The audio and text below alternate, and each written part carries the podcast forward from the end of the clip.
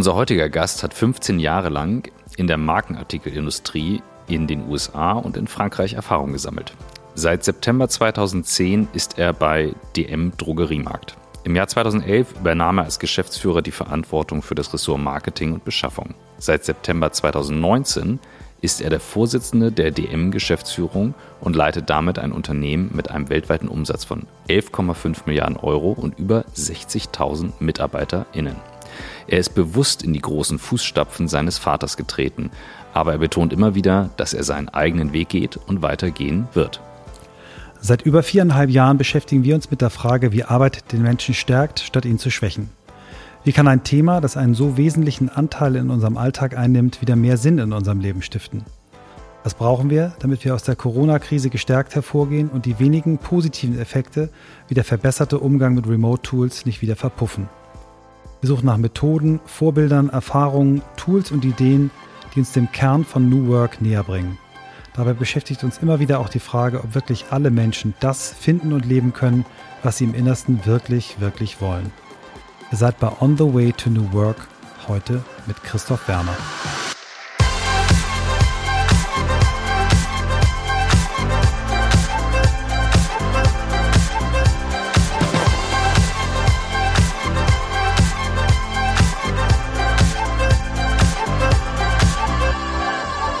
Gleich geht's los mit On the Way to New Work und unser Werbepartner dieser Folge sind die Ipalat Halspastillen, die es schon seit 1937 in Apotheken gibt. Und ich freue mich deswegen, weil Ipalat schon einige Male zu Gast war hier im Podcast als Werbepartner. Wer sie also nicht vom charakteristischen Geschmack der Primelwurzelanis und Fenchel her kennt, der bekennt Ipalat dann hier aus dem Podcast hoffentlich. Es gibt Ipalat mit oder ohne befreiendem Menthol, das Ganze wohltuend und vor allem die pflanzliche Naturkraft. Warum sage ich das mit einer solchen Leidenschaft? Ipalat ist wirklich ein hervorragendes, ein hervorragendes Produkt für Vielsprecher, Sprachberufe wie bei uns, die viel erzählen, viel sprechen, die Stimme benutzen, bei strapazierter Stimme für die Stimmpflege, für frischen Atem noch on top und vor allem auch bewährt bei Halskratzen, Heiserkeit und Hustenreiz. Das ist eine gute Sache, kann ich euch sagen, wenn ihr die Stimme häufig einsetzt. Passt natürlich auch in Zeiten von, denen wir gerade haben, hybride Arbeit. Besonders vielleicht noch das Unternehmen hinter Epala, die Dr. Pflege Arzneimittel GmbH, hat eine Unternehmensträgerstiftung. Das heißt, die Gewinne fließen in die Stiftung und kommen der Gesellschaft zugute, zum Beispiel in sozial-karitative Projekte, Kindergärten, Schulen, Alten- und Pflegeheime, aber auch medizinische Grundlagenforschung. Also, Ipalat Heizpastillen, schön, dass ihr hier so treue Werbepartner seid. Und jetzt geht's los mit On the Way to New Work. Hallo, lieber Christoph. Hallo zusammen.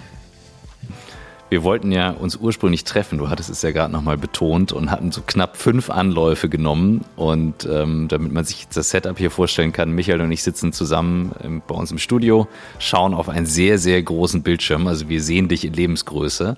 Und äh, du sitzt ebenfalls in einem Studio mit äh, Mikro vor der Nase. Wo erwischen wir dich jetzt gerade? Ja, ich sitze in meinem Büro hier. Also es ist also kein Studio, äh, aber ich habe eine, eine eine Wand hinter mir äh, mit, äh, mit einem DM-Logo drauf, weil äh, jetzt in letzter Zeit doch sehr, sehr viele Online-Meetings stattgefunden haben. Mhm. Und äh, da ist es immer ganz gut, wenn man verortet werden kann. Äh, deswegen, ich sitze hier an meinem Schreibtisch äh, und konzentriere mich jetzt hier auf meinen Bildschirm mit euch. Sehr schön. Christoph hat die Frage gestellt, die ähm, Herr Lanz immer Herrn Precht stellt im neuen Podcast Lanz Precht. ja? Richard, wo erwische ich dich jetzt Also okay, ich höre ja, ich konsumiere. Ja, macht nichts, macht nichts. Das, das äh, unsere Eröffnungsfrage ist eine andere, die lautet seit äh, fast 300 Folgen. Ähm, Christoph, wie bist du der Mensch geworden, der du heute bist? Naja, also ich, ich denke zunächst mal, äh, bin ich ja noch auf dem Weg. Ne? Ähm, äh, die Frage ist, äh, wie bin ich der geworden, äh, der, der ich heute bin? Äh, und äh, das ist natürlich äh, von vielen Menschen geprägt worden. So, so wie bei jedem auch. Ne? Äh, und ähm, man, man, versucht es natürlich immer zu deuten, indem man zurückblickt. Ne? Und äh, das äh, möchte ich gerne, gerne auch versuchen und vielleicht so ein paar, paar Punkte äh, nennen. Ähm, ich glaube, man, man wird ja mit gewissen, gewissen Qualitäten und Fähigkeiten geboren. Ne? Und eine, die mir mitgegeben worden ist, so scheint es zumindest, ist die, die Fähigkeit, Fragen zu stellen. Das ist zumindest das, was mein Vater äh, immer gesagt hat, äh, dass äh, ich jemand war, der ihm Löcher in den Bauch gefragt hat als kleines Kind. Und zwar habe ich mich mit den Antworten nie zufrieden, zufrieden gegeben und habe so lange weitergefragt, bis irgendwann dann mal äh, die, die Geduld äh, gerissen ist und gesagt hat, ja, Christoph, das ist halt so, ne? Äh, das ist also etwas, was ich als kleines Kind schon hatte und das ist etwas, was mich, glaube ich, durch, durch mein Leben bisher auch immer geprägt hat und auch eine Fähigkeit, die ich versucht habe, mir zu erhalten, ne? weil man doch dazu neigt, das vielleicht aufzugeben irgendwann und sich nicht mehr traut, Fragen zu stellen. Aber wenn ich jetzt auf einzelne Personen schaue, dann äh, sind es natürlich äh, zunächst ist zunächst mal die Familie, die einen sehr sehr prägt. Ne? Und äh, ich glaube, meine meine Mutter hat mich sehr geprägt, äh, weil meine Mutter immer gesagt hat, dass sie sich schon als Jugendliche äh, gewünscht hat, äh, Kinder zu haben und äh, vor allem einen Sohn zu haben. Und ähm, äh, als ich dann geboren wurde, war das also eine riesen eine riesen Freude für sie. es gibt die nette Geschichte von der von der Entbindung und zwar bin ich am, am 19. November 72 geboren. Das war ein Wahlsonntag, damals Bundestagswahl. Ähm, Willy Brandt, Rainer Barzel. Äh, Willy Brandt wurde dann Bundeskanzler. Und äh, als ich äh, äh damals gab es ja noch keinen Ultraschall, dass man schon wissen konnte, wie das Geschlecht des Kindes sein würde. Und äh, der, der, der, der Frauenarzt hat dann äh, nicht gesagt, es ist ein Junge, sondern hat gesagt, soll er Willi oder Rainer heißen. Es, wurde, es, wurde, es wurde dann Christoph. Ja, also äh, meine Mutter, also sehr, sehr prägend für mich, ne, weil sie, äh, weil ich von ihr immer ähm, das Signal bekommen habe, äh, wirklich, wirklich gewollt zu sein und für sie was Besonderes zu sein. Und ich glaube, wenn man das so als, als Kind äh, mitbekommt, dann ist das etwas, was einen, was einen sehr prägt, weil es einem so eine gewisse Grundsicherheit gibt. Äh, und ähm, das andere, was meine Mutter äh, mir auch mitgegeben hat, ist eine unheimliche Tapferkeit. Also meine Mutter hat einen sehr schweren Lebensweg gehabt äh, im späteren Leben, weil sie, weil sie ähm, äh, erkrankt ist, psychisch erkrankt ist dann. Sie war manisch-depressiv und äh, ist dadurch wirklich äh, schwierige, schwierige Phasen gegangen und äh, sie ist leider schon verstorben. Aber als ich dann äh, durch ihre Unterlagen gegangen bin, habe ich auch Tagebücher von ihr äh, dann gefunden und habe da drin gelesen und habe dann äh, erfahren können, was das für eine schwierige Zeit wirklich für sie war, wenn sie in tiefen Depressionen war. Und ähm, gleichzeitig hat sie als Mutter das äh, mich als, als Sohn nie so spüren lassen, äh, wie, wie es wirklich um sie bestellt war. Also diese unheimliche Tapferkeit, nicht zu klagen, trotzdem den Weg versuchen zu gehen, der eben dann gegeben ist. Das war etwas, was mich, glaube ich, sehr geprägt hat und mir eine gewisse eine gewisse Resilienz vielleicht auch gegeben hat. Eine andere Person, die sehr prägend für mich war, war mein Großvater, äh, mütterlicherseits, ähm, der äh, ein, ganz toller Großvater gewesen ist, mittlerweile äh, leider äh, verstorben, aber äh, er ist jemand, der, der, beispielsweise, als ich im Studium war, mich auch immer besucht hat, ne? sich mal gemeldet hat, äh, mit mir Sachen unternommen hat, ähm, sehr interessiert war, künstlerisch auch, auch, auch wirklich talentiert, er konnte unheimlich gut zeichnen und malen. Äh, und hat mir immer Bilder gemalt, auch zu Weihnachten geschenkt. Oder wenn ich bei ihm auf dem Schoß saß, äh, haben wir, haben wir zusammen gezeichnet, beziehungsweise er hat gezeichnet und ich habe gestaunt. Ähm, äh, also ein Großvater, der wirklich auch unheimliches Interesse gezeigt hat an mir und viele Ideen hatte, was man machen kann. Und auch jemand war, der immer gesagt hat, nicht aufgeben, ne? nicht aufgeben. Ähm, also auch etwas, was, was mich da, glaube ich, unheimlich geprägt hat, schon als Kind. Und dann natürlich mein Vater, ne? mein Vater, der ja Unternehmer selbst geworden ist. Ne? War ja auch nicht äh, gleich äh, offensichtlich für ihn. Äh, und ähm, durch die vielen Gespräche mit ihm habe ich äh, einfach halt äh, immer einen, einen anderen Blick auf die Dinge auch vermittelt bekommen. Ne? Also dieses, dieses Unternehmerische ist ja eigentlich die Chancen in den, in, den, in den Umständen zu sehen. Manche Menschen sehen die Schwierigkeiten, ne? die sagen dann alles schwierig und ein Unternehmer, der sieht, sieht die Chancen und sagt, ah, da können wir was draus machen. Und ähm, gerade wenn ich mit meinem Vater mich unterhalten habe und dann also berichtet habe, was ich halt so alles auch in meinem, in meinem beruflichen erlebt habe. Ich war ja lange äh, in der Markenartikelindustrie, auch in großen, großen Konzernen tätig. Da war es einfach für mich immer sehr, sehr erhellend, weil er anders auf die Dinge geblickt hat und plötzlich äh, dann auch ähm, Zusammenhänge, die ich zum Teil als problematisch gesehen habe, eben als große Chance dargestellt. Dann gesagt, ach guck doch mal, hier kannst du doch was machen und da. Ähm, also was sehr, sehr, sehr, sehr optimistisches. Ne? Das war also etwas, was mich durchaus ähm, äh, da, da auch geprägt hat. Ähm, und dann vielleicht noch zwei, zwei weitere Dinge, die, die entscheidend waren. Wir hatten äh, in, der, in der Familie, ich habe schon erwähnt, meine Mutter, die ja sehr krank geworden ist, waren natürlich auch ganz schwierige Zeiten, äh, dann in der Familie auch, ne? auch eine, eine Ehe, die daran äh, dann zerbrochen ist. Ähm, was ich da natürlich als junger junger Mensch schon erlebt hat, ne? ich war da so in der Pubertät, als es damals äh, dann so, so geschah, äh, ist einfach zu wissen, ähm, die Dinge so wie sie sind, dafür muss man dankbar sein. Ne? Also man, das kann sich schnell ändern, ne? gerade wenn mal was gut läuft. Nichts ist selbstverständlich, es kommt immer auf uns an. Ähm, wie wir mit als Menschen miteinander umgehen, ist, ist, ist der Boden für alles, was danach geschehen kann.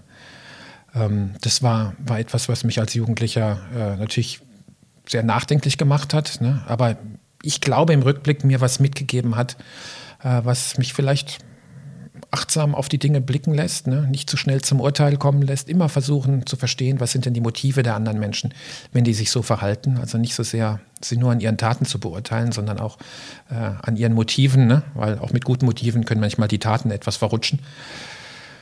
Ah, das ist etwas, was ich da lernen konnte. Ne? Und dann, was dann ein bisschen später im Leben, die Geburt unseres Sohnes, ne, den wir relativ früh gekriegt haben. Ne? Ich war gerade so, gerade 20, 21, äh, war noch im Studium damals, war eine ganz entscheidende Situation für mich, weil plötzlich ich da erlebt habe, naja, jetzt, jetzt kommt es auf dich an. Ne? Wenn, du, wenn du Vater wirst, hast du plötzlich Verantwortung.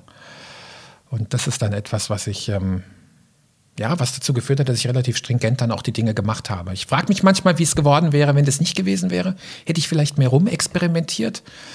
Ähm, ich ich werde es nie wissen. Ich werde es nie wissen. Ne? Aber das war auf jeden Fall eine Station, die entscheidend war. Ja, wow. Ähm, also ich habe hier äh, durchgehend Gänsehaut. Ähm, Wahnsinn, also ganz viele Dinge, die mich, die mich, die mich hier gerade äh, erreicht haben. Ähm, Fange ich mal mit der, mit der unternehmerischen Frage an, weil sie natürlich in unserem Kontext am dichtesten ist. Also der Unternehmer äh, sieht Chancen, wo andere eher immer Schwierigkeiten sehen. Das finde ich ein ganz tolles Bild. Ist dir das ähm, schon als Kind vermittelt worden oder ist dir das im, im als Erwachsener durch Studium und erste Berufserfahrung, wann hast du das mitbekommen von deinem Vater und auch vielleicht äh, durch Genetik? Ja, ich glaube, das ist mir erst später so richtig deutlich geworden. Ähm, was ich als, als, äh, also als meine Mutter krank geworden ist, war ich zehn Jahre alt und war gerade zehn Jahre alt geworden und ähm, ich, ich, sagte ja schon eingangs, dass ich äh, an mir beobachte und mir auch immer gesagt wurde, dass ich jemand war, der immer Fragen gestellt hat. Ne? Und diese Frage des Warums, ne? warum ist es denn so? Ne? Und äh, was ist denn, was ist denn der, der tiefere Grund dahinter? Äh, das ist natürlich gerade in dem Zusammenhang für mich nicht beantwortet worden, muss man auch ganz klar sagen. Ne? Aber diese, diese, diese, diese, dieser Versuch, immer zu ergründen und genau hinzuschauen und sich nicht mit der ersten Antwort zufrieden zu geben oder mit dem ersten Eindruck, da ist natürlich eine, also glaube ich, ist eine Fähigkeit, die ist, äh, die einem hilft, wenn man unternehmerisch tätig sein möchte. Weil natürlich fürs unternehmerische Tätigkeit, äh, fürs unternehmerische Initiativwerden ist die Beobachtungsfähigkeit unheimlich wichtig. Also die, die Sachverhalte wirklich versuchen zu verstehen, sich darauf einzulassen. Und ähm, den Fehler, den wir ja oft machen, ist, dass äh, wir zu schnell ins Urteilen kommen. Und ähm, für mich ist das im Bild gesprochen immer so, wenn ich ein Urteil fälle, dann ist es wie wenn ich mir eine Brille aufsetze, ja, die eine gewisse Färbung hat. Das heißt, dann sieht die Welt plötzlich ein bisschen anders aus. Ich bin da nicht mehr so offen. Und ähm, äh, das ist also die, die eine Voraussetzung gewesen, einfach genau hinzuschauen, genau zu beobachten, äh, um, zu, um zu versuchen zu verstehen, was dann da ist. Äh, das Zweite ist dann ähm, auch die Dinge wirklich zu erkennen. Ne? Also ähm, ich muss ja, wenn ich beobachte, das ist ja nur der erste Schritt. Der zweite ist ja dann schon, dass ich bewerten muss und versuchen, die Dinge abzuklopfen äh, im Hinblick auf die Potenziale, die es gibt ich glaube, das ist dann etwas, was im, im, Laufe des Lebens dann erst gekommen ist, vor allem angeregt durch meinen Vater. Ne? Und da gibt so äh, so das eine Schlüsselerlebnis, was ich auch schon öfters erzählt habe, wenn ich darauf angesprochen wurde, äh, wo das für mich zum ersten Mal so, so deutlich geworden ist. Und zwar habe ich meine erste große, äh, mein erster großer Job sozusagen war bei der Firma L'Oréal gewesen. Äh, in Paris im Marketing. Ne? L'Oréal, ja ein sehr erfolgreiches Unternehmen, damals schon. Äh, ich war da in den 90er Jahren, ist ja seitdem auch weiterhin sehr, sehr, sehr, sehr erfolgreich gewesen. Und da habe ich als, als junger Mensch dann äh, eben in die Organisation natürlich so richtig reinblicken können, weil ich da als Produktmanager tätig war. Und ähm, da habe ich natürlich, äh, wie in jeder Organisation, auch die vielen Dinge gesehen, die halt nicht so gut funktioniert haben, wie in jeder Arbeitsgemeinschaft. Ne? Ich mal sagen, was ganz Normales. Nur gerade wenn man so als junger Mensch kommt ne, und so manches gelesen hat äh, und denkt, ja, das müsste ja so sein ne, und äh, sehr kritisch drauf guckt, dann kann man äh, eben Dinge sehen, wo man sagt, ja, das ist ja nicht richtig, ne? Und ähm, zu so einem gewissen Zynismus und Sarkasmus auch kommen. Ne? Und äh, mein Vater hat, äh, wenn ich, wenn ich ihn besucht habe, ne, weil ich war ja in Frankreich und ich dann wieder in Karlsruhe war und wir uns dann unterhalten haben und er hat gesagt, ah, erzähl doch mal, was, was beobachtest du so, ne, wie geht's denn da so zu, ne? Und dann habe ich äh, also anfangs vor allem äh, dann von den Dingen gesprochen, die mir aufgefallen sind, die alle nicht gut funktionieren. Ne? Und mein Vater hörte sich das dann an und sagte dann zu mir, ja Christoph, das mag ja alles so sein. Aber versuch doch mal zu verstehen, warum die so erfolgreich sind, weil die sind doch sehr, sehr erfolgreich. Und die sind doch wahrscheinlich nicht erfolgreich wegen den Dingen, die du gerade kritisierst. Ne? Und hm. das hat bei mir eingeschlagen wie ein Blitz, muss ich sagen. Ne? Weil mir plötzlich deutlich wurde, ne, dass es, äh, ja natürlich, es gibt immer zwei Seiten und ich, ich kann entscheiden, auf was ich mich konzentriere. Hm.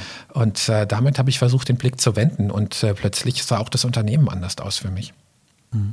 Das, äh, also ich lausche euch beiden jetzt äh, schon einige Minuten und ähm, habe so ein Gefühl dabei, wo ich denke, das, das spricht ja wirklich auch für eine sehr menschliche Form von Führung, eine sehr wahrnehmende Form von Führung und auch das Thema Empathie, die Fähigkeit, sich in andere Menschen hineinzuversetzen, ähm, eben nicht zu schnell zu urteilen wenn du jetzt auf Phasen in deinem Leben blickst, wo es mal kritisch wurde, wo Entscheidungen notwendig waren, wo es schwierig war, wie haben dir, wie hat sich das gezeigt, dass du hier die Basis hattest, von der aus du agieren konntest, wo du sagtest, okay, als Unternehmer muss, muss ich auch Entscheidungen treffen und irgendwann sagen, es geht jetzt so oder so rum. Es ist ja keine Basisdemokratie. Ja, das ist, das ist richtig. Ne? Nur mit dem Entscheiden, ähm, also ist meine Beobachtung gewesen, da muss man ziemlich differenziert draufschauen. Ne? Da ist mhm. äh, also ein Auto, der, der mich sehr beeindruckt hat äh, als, als, als junger Mensch und ich lese ihn weiterhin gerne, ne? ist ähm, Reinhard K. Sprenger der Autor von Mythos Motivation. Hatten wir auch schon bei uns zu Gast, mhm. ja. Auch schon gehabt? Oh, Haben ja. uns schon ordentlich auch was um die Ohren gehauen. Ja, ja. Ah, die Folge habe ich ja nicht gehört, werde ich mir auf jeden Fall anhören. Ja, ne? ja lohnt sich. Ähm, ich ich habe als Student damals Mythos Motivation gelesen, damals kam das raus, Non hätte dann viele weitere geschrieben. Und ich finde, der, äh, er, er, er er referiert zum Thema Entscheiden sehr, sehr, sehr, sehr gut und, und mhm. schlüssig, ne? weil er unterscheidet zwischen Wählen und Entscheiden. Mhm. Ja, und äh, er, macht, er macht so, so, so klar deutlich, dass was eine Entscheidung auszeichnet, der Umstand ist, dass man zwei Alternativen hat, für die man sich beide entscheiden könnte. Mhm. Und äh, dass wenn man sich für die eine, für die eine, für den einen Weg entscheidet, man äh, sozusagen äh, den, den anderen, den anderen Weg, den man nicht, für den man sich nicht entscheidet, äh, dass man sich, dass man trotzdem vor dem Achtung haben muss. Ne? Also dass man sich nicht in die eine mhm. Richtung flüchtet. Und ich glaube, wenn wir jetzt gerade ins Management schauen, dann ist, sind die, die echten Managemententscheidungen sind ja Entscheidungen und keine Wahlen in dem Sinne. Mhm. Dass ich einfach sage, offensichtlich, ne? Ähm, ich gehe den einen Weg, sondern dass wirklich das Prinzip gilt, äh, wer in, äh, entscheiden heißt verzichten.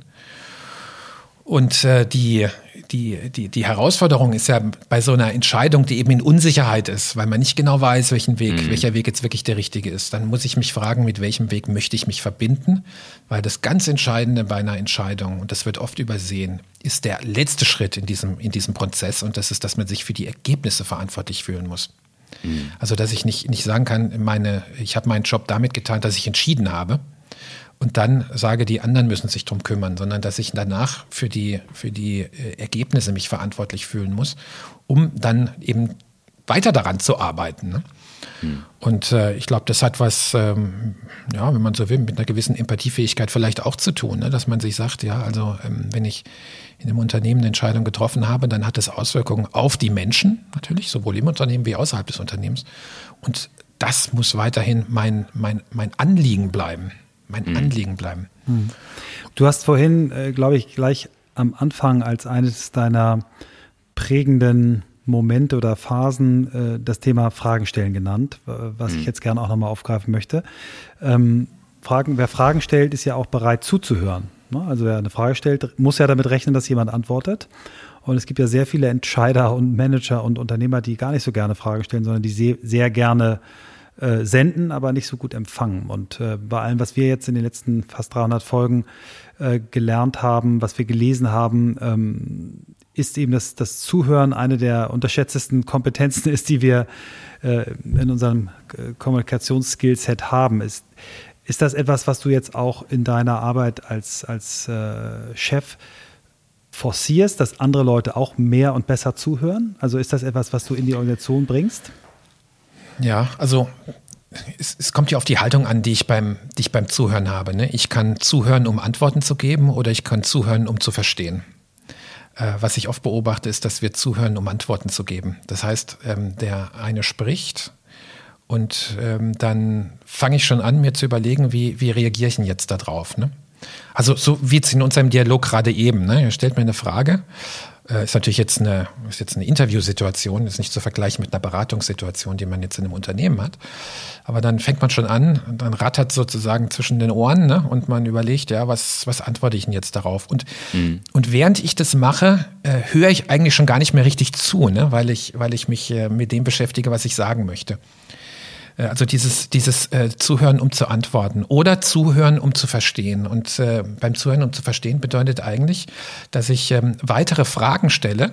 Also sozusagen, ihr stellt mir eine Frage und dann frage ich erstmal zurück, um besser zu verstehen, ob ich denn verstanden habe, was ihr mich gefragt habt. Nämlich meistens ähm, versteht man die Frage anders, als sie gemeint ist. Ne? Und dann, dann geht mhm. schon los mit den ganzen Schwierigkeiten, die man in der Zusammenarbeit oft hat. Also äh, ich, bei DM und ich bezeichne das oft als Ausleuchten. Ne? Wir müssen die Frage erstmal ausleuchten und, und, und zurückfragen. Und das bedeutet, dass wir eben noch nicht in den, in den, in den, in den, in den Schritt der Bewertung und auch Entscheidung gehen. Mhm. Ähm, meine Antwort ist ja eigentlich schon eine Art von Interpretation dessen, was ist, also in gewisser Weise schon eine Art von Entscheidung, sondern dass wir das ganz bewusst zurückhalten. Ne? Und also ich versuche, äh, gerade wenn wir jetzt auch in der Geschäftsführung bei DM Drogeriemarkt uns mit mit Fragen beschäftigen, die ähm, Grund, grundlegender Natur sind, dass wir uns wirklich darin üben, äh, die, das Urteil zurückzuhalten und erstmal schauen, dass wir wirklich verstanden haben, durch Paraphrasieren ne, und durch, durch gezielte Rückfrage, äh, ob, das, ob das Anliegen klar ist, um dann darüber in die Beratung zu gehen und hoffentlich äh, zu guten Einsichten zu kommen, die danach äh, eine Entscheidung ähm, ja, evident werden lassen, weil alle sagen, jawohl, diesen Weg wollen wir gehen. Gibt es ein Beispiel bei euch aus dem, aus dem Alltag für diesen Ausleuchtprozess? Also es gibt so schöne Beispiele, ich sag mal eins, ähm, was wir mal aufgegriffen haben, Jeff Bezos hat mhm. irgendwann mal 2004 gesagt, er will gar keine PowerPoint mehr, er, er möchte ähm, ein Narrativ, wenn es kritische, schwierige Themen sind, sechs Seiten niedergeschrieben, dass alle die lesen können, um sich einzuarbeiten, um dann Fragen zu stellen. Und das Ausleuchten, so wie du es gerade benannt hast, habe ich jetzt noch nie so gehört. Ist das etwas, was wirklich auch Teil eurer, eurer Kultur im, im, täglichen Doing ist? Gibt es da Beispiele für? Na gut, was du gerade sagst über Jeff Bezos ist ja schon mal eine Erklärung, mit eines der erklärenden ähm, Gesichtspunkte vielleicht, warum Amazon sehr erfolgreich ist. Ne? Ähm, also es, es, ist, es ist schon entscheidend, wie, wie Zusammenarbeit ähm, organisiert wird äh, und kultiviert wird. Und ähm, deswegen ähm, ist es wichtig, dass auch in einem Unternehmen äh, der Entscheidungsprozess als solcher thematisiert wird. Ne? Also nicht, mhm. nur der, nicht, nur, nicht nur das Was, sondern auch das Wie und das Warum. Und ähm, wir machen es beispielsweise auch jetzt gerade äh, in, in, bei DM Drogeriemarkt in der Geschäftsführungssitzung so, dass da relativ wenig entschieden wird. Ne? Da wird vor allem beraten. Mhm. Ähm, und es ist sogar so, dass jeder Tagesordnungspunkt, den äh, jeder, jeder Teilnehmer einträgt davor, dass da immer dabei steht, was es, was es für ein, für ein Punkt ist. Ne? Also ein B-Punkt, ein Beratungspunkt, ein I-Punkt, ein Informationspunkt oder ein, oder ein E-Punkt, das ist ein Entscheidungspunkt. Und äh, idealerweise ist es dann so, dass eben durch diesen Beratungsprozess ähm, derjenige, der den Punkt einbringt, äh, dann eine Klärung bekommt, die der, der ihm oder ihr hilft, äh, dann zu sagen, okay, jetzt lass uns diesen Weg gehen. Es gibt natürlich auch Dinge, die einfach entschieden werden müssen, einfach weil die Geschäftsordnung das vorsieht, ne, also gewisse Beschlüsse und so, die es braucht. Aber das ist ja nicht das Wesentliche für ein Unternehmen, sondern das Wesentliche in einem Unternehmen ist ja neben, neben der Sorge dafür, dass die Dinge klappen, vor allem auch an den Zukunftsthemen zu arbeiten, dass so eine mhm. Arbeitsgemeinschaft zukunftsfähig bleibt, also entwicklungsfähig bleibt. Und deswegen ist es so wichtig, dass, und das ist Teil der Zusammenarbeitskultur, wirklich immer wieder darauf zu achten, dass, ähm, dass die Prozesse eben so laufen, äh, dass, äh, dass gute Entscheidungen getroffen werden können. Und das Beispiel von, was sie ja gerade genannt hat, von Jeff Bezos, dass er eben sagt, keine PowerPoint-Schlachten, ne, sondern, mhm. sondern äh, verdichtet, verwesentlicht äh, die Themen darstellen, damit es auch zugänglich wird für diejenigen, die sich vorbereiten wollen, ist ein ganz wesentlicher Punkt, um zur besseren Entscheidung zu kommen. Und diese PowerPoint-Schlachten, das, das ist ein Kraus. Ne? Es, ist, es ist wirklich schlimm. Äh, ich glaube, aus zwei Gründen ist es schlimm. Zum einen, werden diese PowerPoints ja oft noch äh, rumge rumgesendet davor als Vorbereitung. Ne? Mhm. PowerPoints sind einfach sehr, sehr schwer verständlich, weil sie sind ja eigentlich zur Illustration gedacht. Das heißt, sie brauchen eine Tonspur. Wenn es keine Lesefolien werden, aber wenn es Lesefolien werden, ja, dann ist es, dann ist es nur schlagwortartig äh, dargestellt, aber es ist nicht, ist nicht der rote Faden wirklich. Also der Gedanke ist nicht wirklich dargelegt. Und ähm, deswegen halte ich PowerPoint für sehr, sehr, für sehr, sehr ungeeignet äh, für einen Entscheidungsprozess. Mhm. Zumal es ja dann auch so ist, dass derjenige, der da viel Arbeit reingesteckt hat, äh, dann ähm, eigentlich sich auch schon in, in, seinen, in seinen Vorschlag verliebt hat und gar nicht mehr so offen ist, äh, um vielleicht in eine echte Beratung zu gehen. Deswegen ist es ganz entscheidend, dass, ähm, dass, der, dass das auch wirklich kultiviert wird. Und da müssen wir auch bei DM noch arg, arg dran arbeiten, immer wieder, ne, weil das immer wieder reinkommt, die, diese Unsitte mit diesen PowerPoint-Folien, ähm, sondern dass wir wirklich sagen, also äh, die Themen, äh, die, die zur Beratung eingebracht werden sollen, sollen möglichst auf zwei Seiten zusammengefasst werden, mhm. verwesentlicht werden, äh, damit sich jeder gut darauf vorbereiten kann. Und dann, weil sich jeder gut vorbereitet, kann man direkt in die Fragen gehen. Kann man direkt in die Fragen gehen und jeder kann sozusagen das Bild, was er sich gemacht hat durch das Lesen, äh, nochmal abprüfen an den, an den Antworten, die er bekommt, desjenigen, der, der es eingebracht hat. Und dann hat man eine ganz andere Basis, um wirklich in eine gute, in eine gute Beratung zu kommen. Äh, und dann auch zu besseren Entscheidungen. Und ähm, soweit ich weiß, hat Procter Gamble das immer sehr, sehr stringent auch gemacht. Ich weiß nicht, ob das noch der Fall ist, aber äh, das ist etwas, äh, was ich auch immer wieder hier bei DM Drogeriemarkt äh, zitiere, weil ich glaube, dass es uns unheimlich hilft. Mhm. Und dann, was vielleicht auch noch wichtig ist, äh, glaube ich zumindest, warum dieser Prozess so wesentlich ist. Und das ist die Frage, wie kommen wir denn zu Ideen? Ne? Wie kommen wir denn zu Ideen? Und meine Beobachtung ist, dass äh, uns Ideen dann kommen, wenn wir uns mit den Sachverhalten äh, ähm, intensiv beschäftigen. Ne? Also dass sozusagen durch unsere Beobachtung wir dann plötzlich ähm, wie Begriffe bekommen, wie Ideen, die uns zufließen oder zufliegen. Und das vor allem in der gemeinsamen Beratung. Und deswegen kann es wirklich geschehen, dass wenn wir in der Beratung gehen, jeder hat sein Bild, mit dem er in die Beratung geht. Durch die gemeinsame Beratung kommt man dann zu Ideen oder auch zu, äh, zu Einfällen, die jeder für sich nicht gehabt hätte, sondern der erst durch die gemeinsame Beratung, mhm. weil das Bild reichhaltiger geworden ist, dann plötzlich entstehen. Und deswegen sind Beratungen so wichtig wichtig. Aber es ist natürlich auch eine echte Beratungskultur notwendig, weil von alleine geschieht es nicht. Hm. Ja, es ist äh, irre. Also ich, bei mir gehen gerade viele Dinge im Kopf äh, umher. Ich habe äh, neulich ähm, von Otto Scharmer vom MIT äh, ein Buch gelesen, äh, Theory U. Ähm, und er hat ja auch einen ganz, ganz großen Fokus auf diesem, auf diesem in der Gruppe wachsen, in der Gruppe gemeinsam Dinge machen und dieses ähm, typische Zuhören, was wir quasi so als Menschen, wenn wir, wenn wir nicht ausgebildet sind, machen. Also, dass wir eigentlich nur zuhören, um die Dinge herunterzuladen, die unser Bild bestätigen.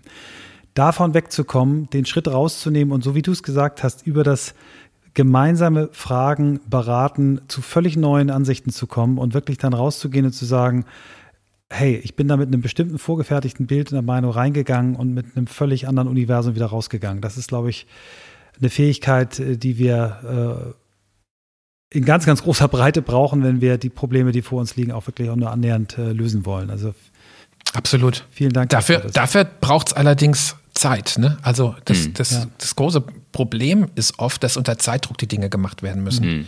Also der Beratungsprozess, über den wir gerade etwas gesprochen haben, ist etwas, was einfach Zeit braucht. Mhm. Und ähm, jetzt gerade wenn wenn äh, in, in Organisationen viel Rückdelegation stattfindet, das heißt, dass viele operative Entscheidungen ähm, rückdelegiert werden, also sozusagen in die, in die Aufbauhierarchie, äh, dann führt es dazu, dass vor allem äh, auch in der, in der Geschäftsführung sehr, sehr viel mit operativen Themen sich befasst werden muss. Und da ist meistens Handlungsdruck. Ja, und dann muss es schnell gehen. Ne? Und dann, mhm. dann sozusagen, dann, dann fährt sich das ein, dass gar nicht mehr gescheit beraten wird, sondern nur noch entschieden wird oder verkündet wird ne? und dann die Organisation wieder losläuft. Ne? Deswegen äh, äh, werbe ich sehr dafür, ne? frühzeitig sich mit den Dingen zu beschäftigen, damit man noch ohne Zeitdruck äh, die Dinge machen kann und vor allem, dass man in der Geschäftsführung sich wirklich äh, darum bemüht, immer wieder Grundsatzthemen auch wirklich ähm, zu beraten, um diesen Muskel Entscheidungsfähigkeit ne? Entscheidungskultur immer wieder zu trainieren, weil der erschlafft sonst. Ja. Der Blick auf die Chancen, wenn du jetzt auf die letzten Monate zurückblickst und viele ja die Herausforderungen in Corona äh, gesehen haben, für euch gab es mit Sicherheit als dann vor allem auch im Handel und auf der Fläche, also das auch im Laufen zu halten, sehr viele Herausforderungen. Aber was war vor allem, was waren die großen Chancen für euch als Organisation, gerade im Hinblick auf Zusammenarbeit und um solch eine Kultur zu erhalten? Ganz bewusst aus den letzten Monaten. Ja, ich glaube, äh, also wir, wir sprechen jetzt über die Corona-Situation. Mhm. Ne? Und äh, da ist jetzt äh, die, die Frage, ähm, natürlich gewesen, wie gehen wir als Arbeitsgemeinschaft damit um? Das heißt, äh, was sind unsere Grundsätze, an denen wir uns orientieren wollen? Und ähm, unser Claim im Unternehmen ist ja, hier bin ich Mensch, hier kaufe ich ein. Und mhm. äh, das Zweite, was man noch so als Ausdruck unseres Anspruchs an uns selbst sieht, ist das, was auf den Arbeitskitteln unserer Kolleginnen und Kollegen in den EDM-Märkten zu sehen ist. Da steht drauf, wir machen den Unterschied. So, und wenn wir versuchen, beides hochzuhalten, jetzt in der Situation, wie wir hatten mit Corona, wo ähm, wir äh, beobachten konnten, dass unsere Kundinnen und Kunden extrem verunsichert waren. Mhm. Äh, dass Menschen sehr verunsichert waren. Ähm, und zwar, weil plötzlich äh, die, die, die Dinge, die wir für selbstverständlich gehalten haben, eben nicht mehr selbstverständlich waren. Ähm, wenn, wenn man in so einer Situation, also wenn es in so einer Situation gelingt, ähm, kurz mal durchzuatmen ne, und sich zu fragen, was ist denn jetzt angesagt, dann ist es möglich, plötzlich einen neuen Ausdruck zu finden für den Anspruch, den wir eigentlich haben. Und das heißt, für unsere Kundinnen und Kunden da zu sein. Und ähm, ein, ein ganz konkreter Ausfluss dessen waren die, die Corona-Selbst-Schnelltestzentren, äh, die wir in Deutschland dann eröffnet mhm. haben. Ich weiß nicht, ob ihr, ob ihr das verfolgt habt. 100 habt ihr gehabt, ne? Aber mehr. Das waren, ähm, das waren äh, wie viel waren es? 500, 523, glaube oh. ich, hatten wir am Schluss. Mhm. Ähm, das war etwas, äh, das hat man natürlich ursprünglich nicht vorgehabt, auf die Idee kam ja gar nicht. Ne? Und als dann die Corona-Pandemie war, äh, war dann plötzlich, äh, hat sich die, die, die Frage gestellt, was können wir jetzt machen? Frühjahr letzten Jahres, also äh, Frühjahr diesen Jahres, Entschuldigung, Frühjahr ähm, 21, ne, als damals dann die Regierung äh, sich entschieden hat, vor allem der Bundesgesundheitsminister auch, dass Testen eine der, der Lösungsstrategie sein sollte, um aus diesem Lockdown wieder rauszukommen. Und es mhm. aber nicht genügend Angebot gab, dass wir gesagt haben, jetzt äh, wollen wir doch schauen, ob wir da wirklich den Unterschied machen können. Äh, und äh, Schnelltestzentren ähm, äh, betreiben, und zwar nach den Grundsätzen, die wir bei DM Drogeriemarkt versuchen hochzuhalten. Und das ist wirklich die absolute Kundenorientierung, damit dieser, dieser ja auch unangenehme Situation für die Menschen, die mhm. da so einen Test ähm, über sich ergehen lassen, dass es auch so ist, dass sie sich sagen, ja, das war, das war ein Erlebnis, wie ich es von DM äh, eigentlich kenne. Also da die Chance, den, äh, den großen Unterschied zu machen.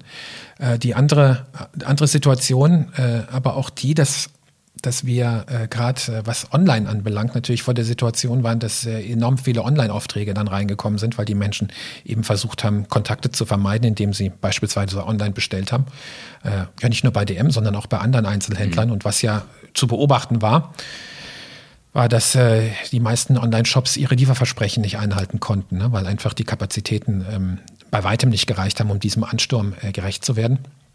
Und äh, dass wir uns dann äh, überlegt haben, ja, in der Situation jetzt, wo wir auch an vielen Standorten die Situation hatten, dass die Kunden nicht mehr so gekommen sind wie davor, weil beispielsweise Einkaufszentren äh, nicht mehr besucht wurden oder auch Innenstädte ja verwaist waren, dass wir uns dann überlegt haben, ja, mit den Fähigkeiten, die wir haben, was können wir denn jetzt machen, um Kunden, die jetzt ja trotzdem ihre Artikel brauchen, aber sich nicht unter Menschen begeben wollen, äh, trotzdem ein verlässlicher äh, Partner zu sein.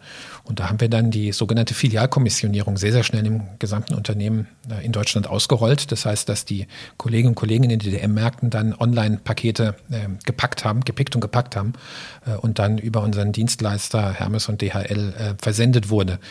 Ähm, hört sich jetzt alles nicht so gewaltig an, als äh, wenn man wenn man so von außen sieht. Allerdings darf, man ja nicht vergessen, es braucht die ganzen technischen Voraussetzungen, um das zu machen, äh, damit auch diese diese sogenannten Kommissionieraufträge mhm. in die in die DM-Märkte wirklich ähm, äh, geleitet werden. Und es müssen auch die ganzen Prozesse müssen geübt werden, damit dann auch da eine Verlässlichkeit äh, in der ganzen Abwicklung entstehen kann. Äh, und das alles innerhalb kurz, kürzester Zeit. Stelle ich mir nicht und, trivial äh, vor, mit ein paar tausend Filialen und äh, zigtausend Mitarbeitern, die darauf einzustellen. Also Absolut, absolut. Allerdings, wenn, wenn alle die Sinnhaftigkeit äh, dessen oder der allergrößte Teil der Menschen die Sinnhaftigkeit dieser, dieser Vorgehensweise sehen, ne, dann entsteht da ein unheimlicher Zug auf der Leine, äh, dass alle äh, wirklich versuchen wollen, äh, das, das gelingen zu lassen und dann auch kreativ mit äh, den Herausforderungen umgehen, die zweifellos natürlich auch entstehen. Ne? Also äh, die vielen Dinge, die dann halt nicht auf beim ersten, beim ersten Schuss sitzen. Ähm, das war, das war also etwas, was wir, was uns da ganz gut gelungen ist. Ne? Und das ist halt äh, ähm, dann die, die Fähigkeit, auch in einer äh, in einer, in einer schwierigen Situation zu sehen, wo man den Unterschied machen kann. Und das geflügelte Wort ist eben ähm, äh, Not macht erfinderisch, ne? oder wie mhm. es die Amerikaner so schön sagen, auf Deutsch übersetzt, ne? Äh, wenn, du, wenn dir jemand Zitronen gibt, mach Limonade draus. Mhm. Ja. Du, ich würde gerne, weil, weil es viel was jetzt, was wir besprochen haben, da schwingt ganz viel äh, mit, was, was man als, als Kulturbestandteile, glaube ich, auch zusammenfassen könnte. Ähm, und ich will gerne ein, ein Wort, was wir vorhin gehört haben von euch beiden, nämlich dieses äh, äh, Erhellen, Aufhellen äh, nochmal nutzen. Und zwar habe ich einen, und ich will jetzt gar nicht so viel über deinen, deinen Vater sprechen, aber an ein, zwei äh, Beispielen sei es mir noch erlaubt. Und zwar hat er bei der äh, NWX, der, der Konferenz von äh, Xing, äh, New Work SE, der Mutter von Xing, hat er einen Vortrag gehalten in der Elbphilharmonie auf der Bühne und war perfekt ausgeleuchtet und äh, alle waren, waren freudig. Äh, und dann hat er erst mal gesagt, äh, könnt ihr bitte mal das Licht so anmachen, dass ich die Menschen sehe, mit denen ich jetzt mich hier unterhalten möchte. Also hat für Erhellung gesorgt und, und hat dann äh, darüber gesprochen, wie er auf Menschen zugeht und äh, wie er um Augenhöhe bemüht ist, egal mit wem er spricht. Äh, das hat mich sehr beeindruckt und, und das strahlst du auch hier in diesem Gespräch bisher aus. Ähm, vielleicht können wir noch mal dieses Thema Kultur einmal so, so ein bisschen angehen und mal sagen, was ist das, was die Kultur von, von DM ausmacht? Was, was sind das für Werte? Was ist euer Menschenbild?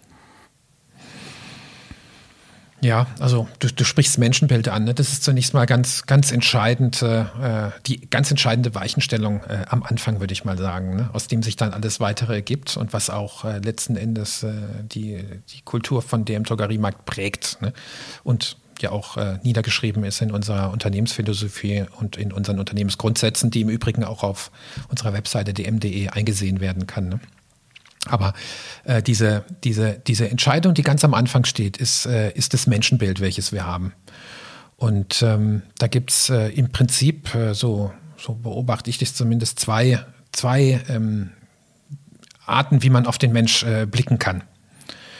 Ja, das eine ist, äh, dass man auf den Mensch schaut als ein determiniertes Reizreaktionswesen, also sozusagen jemand, der ganz äh, über, über Anreize gesteuert werden kann und damit auch manipulierbar ist und eben nur auf Reize reagiert, ne? also ganz aus der extrinsischen Motivation heraus nur, nur tätig wird. Und dann gibt es das andere Menschenbild, welches den Menschen als erkenntnisfähiges und ergebnisoffenes Entwicklungswesen sieht.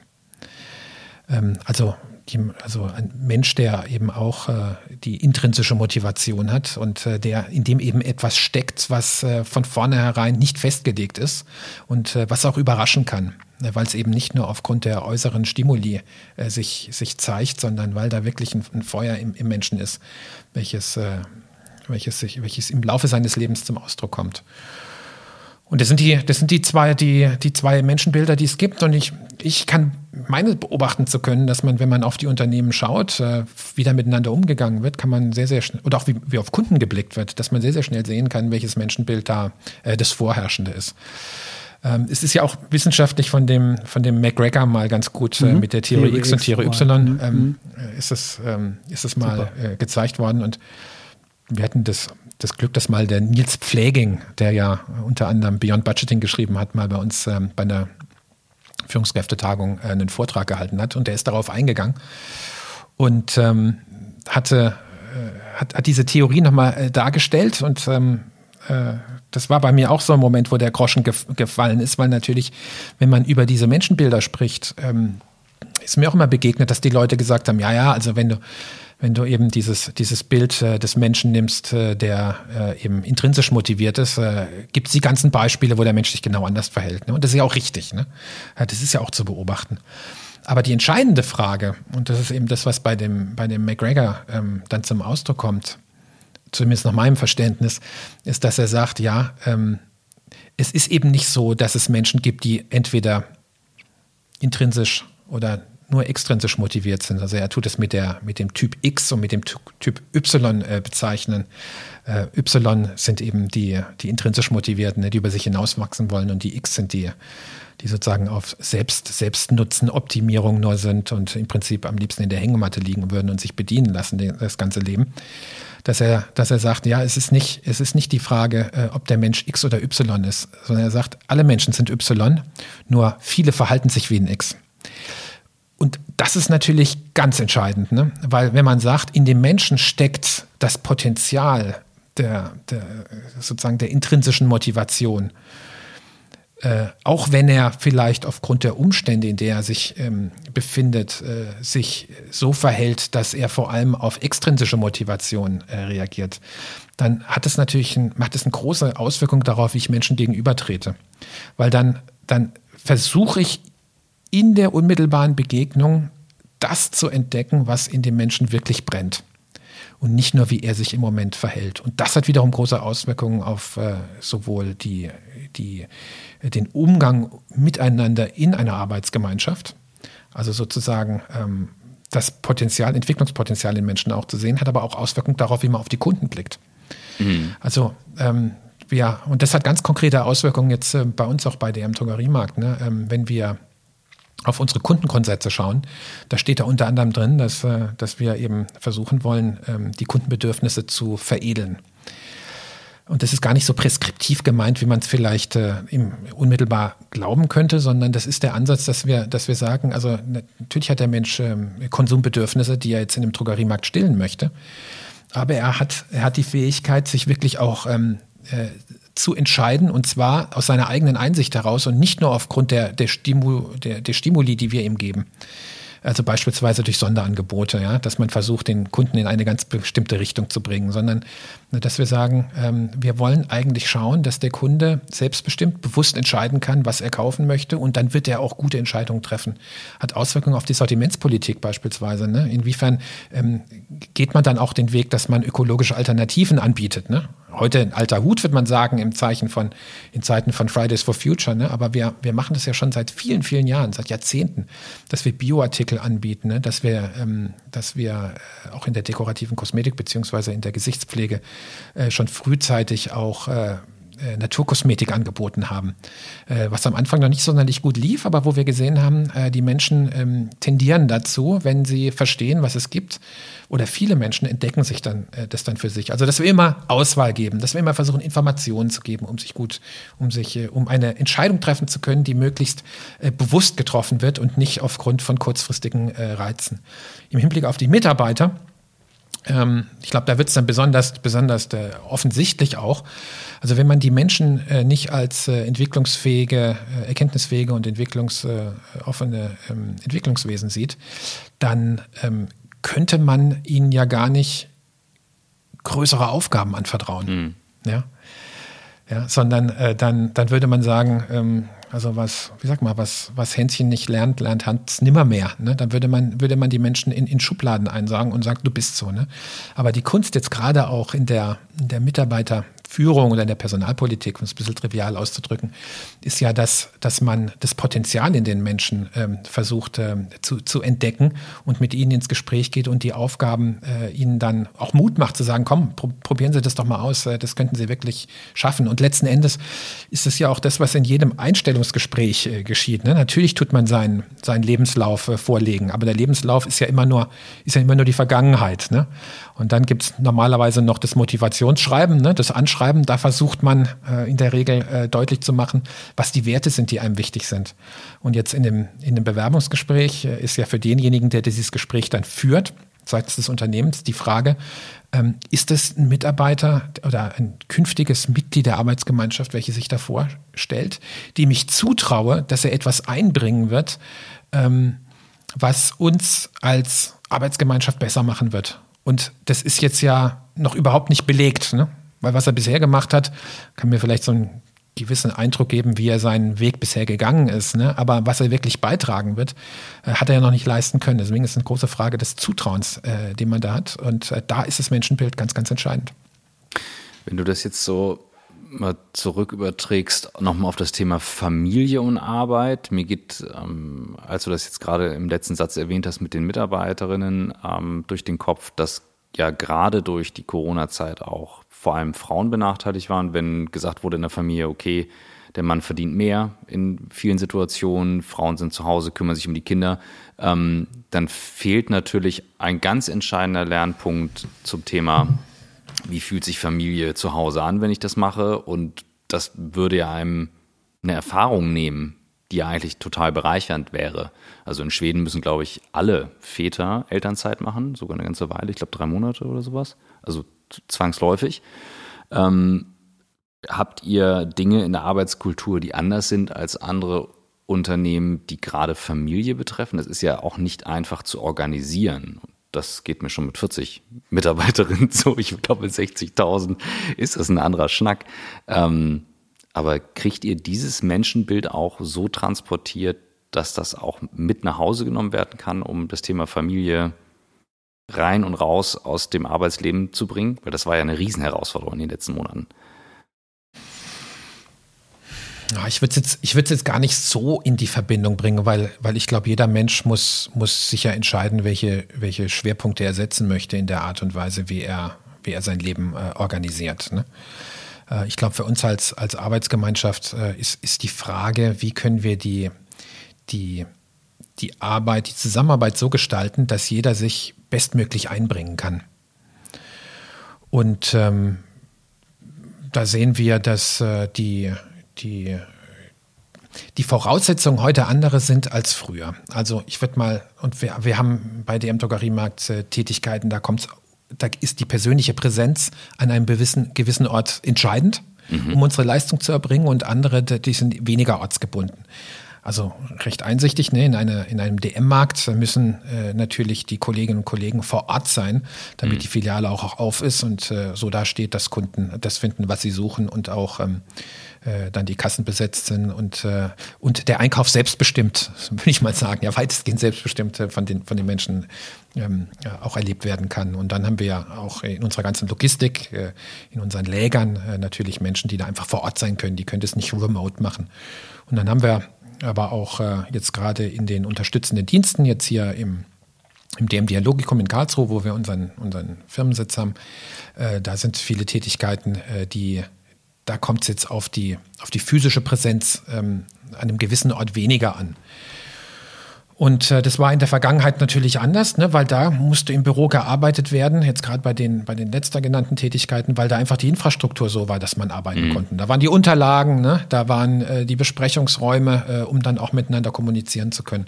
Und jetzt durch die Digitalisierung äh, ist es möglich geworden, dass äh, wir papierlos arbeiten können, weitestgehend, ähm, und dass wir äh, eben auch remote arbeiten können äh, über Zusammenarbeitsräume, Teams beispielsweise ne, von Microsoft äh, 365 äh, oder auch ähm, die Tatsache, dass man eben über die, über die Netzwerke direkt Zugriff, Zugriff haben kann auf die ganzen, auf die ganzen ähm, Datenbanken ne, oder, oder, oder auch äh, Laufwerke und auch die Post mittlerweile ja vor allem durch E-Mails kommt ne, und gar nicht mehr physisch kommt. Das heißt, da kann ganz anders gearbeitet werden. Und dann stellt sich eben die Frage, ähm, wenn es so ist, dass äh, dafür jetzt gar nicht mehr man im Büro arbeiten muss, wie soll dann äh, die Zusammenarbeit gestaltet werden, äh, dass äh, Zusammenarbeit oder dass die Leistung, die wir gemeinsam erbringen wollen, trotzdem entstehen kann, aber eben so, dass jeder ähm, das optimal kann. Ne? Und äh, da haben wir schon ähm, frühzeitig damit angefangen, auch zu experimentieren, ne? dass wir eben äh, ganz bewusst von den ganz starren Arbeitszeiten weggegangen sind. Wir nennen das Vertrauensarbeitszeit.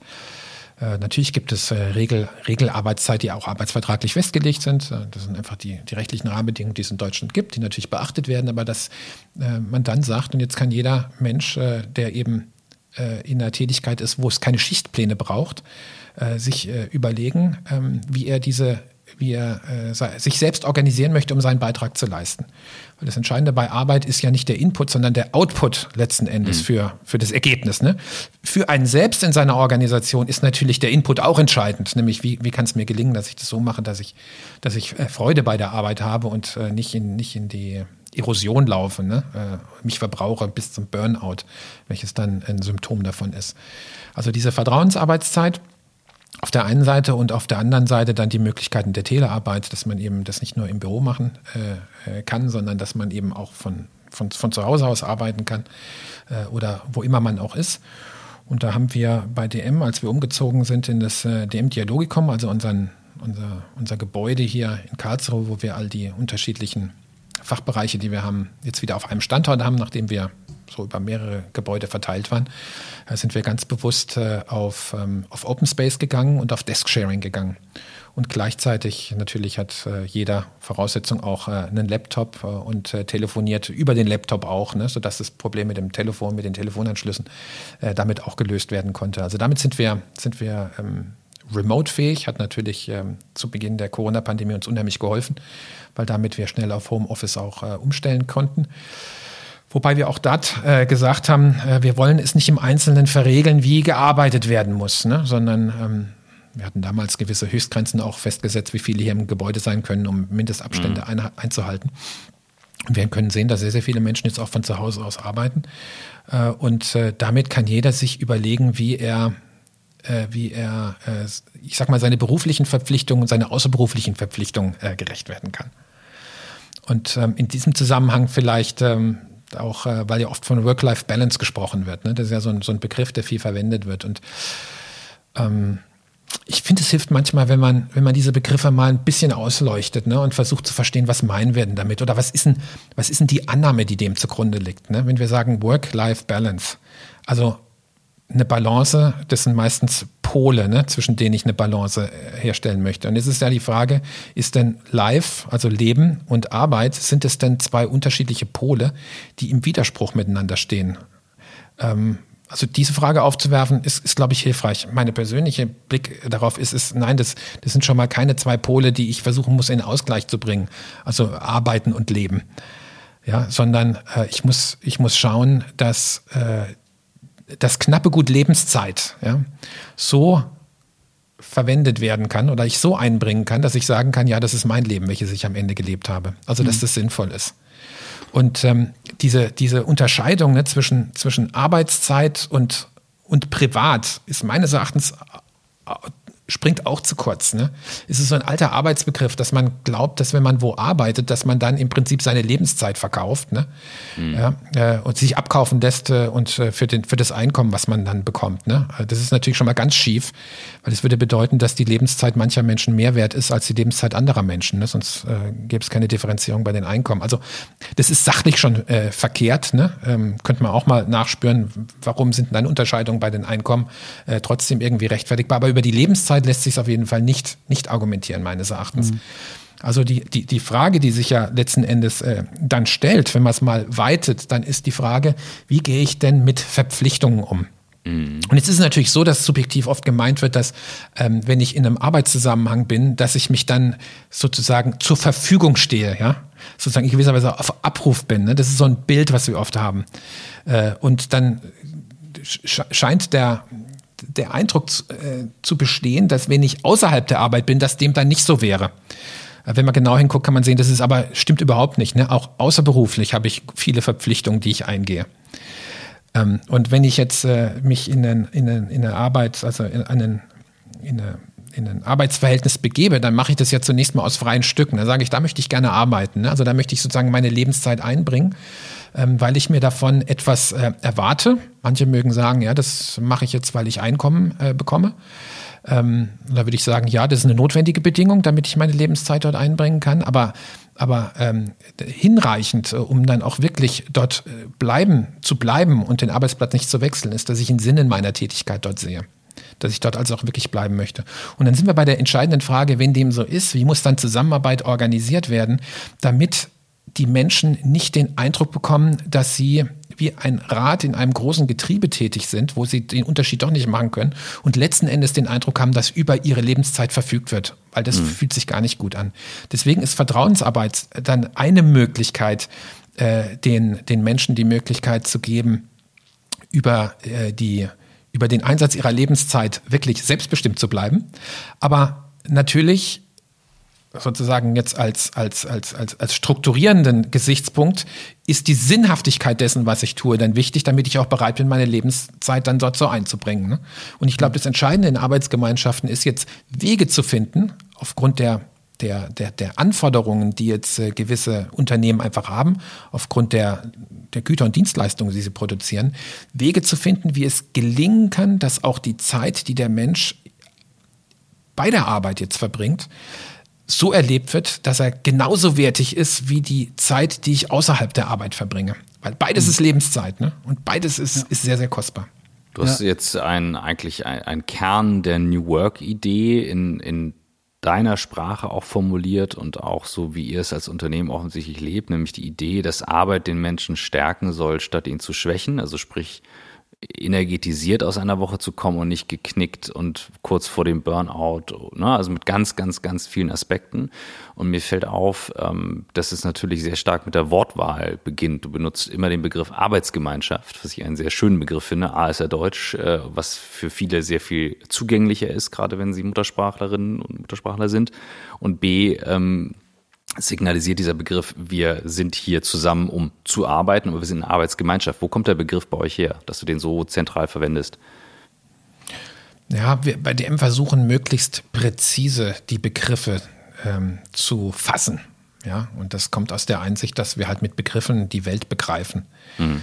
Ja, äh, und ähm, wir sprachen ja eingangs schon von den Herausforderungen, die wir oft in Beratungssituationen haben, dass wir uns eigentlich nicht wirklich verstehen, dass wir mit mhm. unterschiedlichen Bildern äh, ähm, argumentieren, ja, und dann, äh, dann meinen wir vom Gleichen zu sprechen, tun es aber nicht.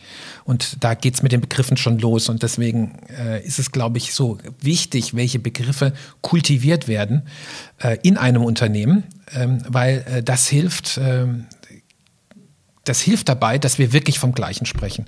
Und da gibt es so mehrere Beispiele jetzt auch bei DM Drogeriemarkt, äh, wo wir wirklich uns äh, um, die, um diese Begriffe bemühen.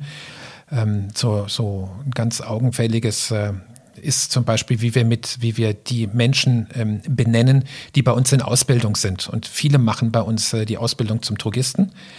Und ähm, da sprechen wir von den Lernlingen, nicht von den Azubis, ne? was so das, ähm, der, der, der, der gängige mhm. Begriff eigentlich ist. Ähm, und Lernling, äh, kann man ja sagen, was ist das für ein, für ein komisches Wort, ne? aber es Super. versucht einfach zum Ausdruck zu bringen, was da eigentlich geschieht. Ne? Wenn mhm. jemand äh, äh, äh, sich, sich qualifiziert für, seine, für, seinen, für seinen Beruf, äh, und wir nennen das ein Auszubildender. Ja, also da, da sieht man ja förmlich, wie der manipuliert und wie der zurechtgedrechselt werden soll.